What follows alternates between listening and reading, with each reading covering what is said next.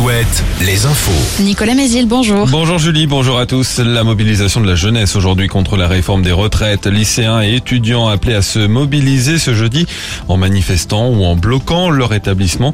Plusieurs universités étaient d'ailleurs déjà bloquées hier, notamment à Nantes.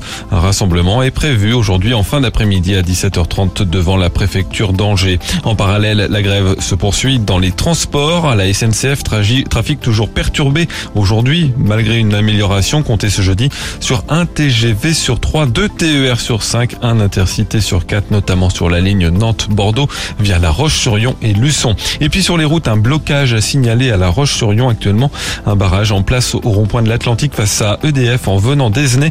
Un bouchon de plusieurs kilomètres s'est formé.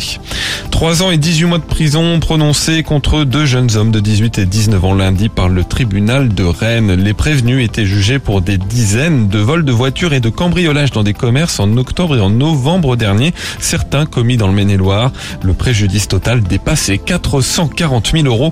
Un troisième complice plus jeune sera lui jugé ultérieurement par le tribunal pour mineurs. Angesco enquête d'un nouvel entraîneur. Selon le journal L'équipe, le club est entré en contact avec Jean-Marc Furlan qui a été le coach de Troyes, de Brest et d'Auxerre. Concernant l'ancien entraîneur, le directeur technique national Hubert Fournier affirme ce matin dans Ouest France que la Fédération française de foot avait préconisé d'écarter Abdel Boisama de l'entraînement de l'équipe réserve après le signalement de parents pour harcèlement sur leur enfant.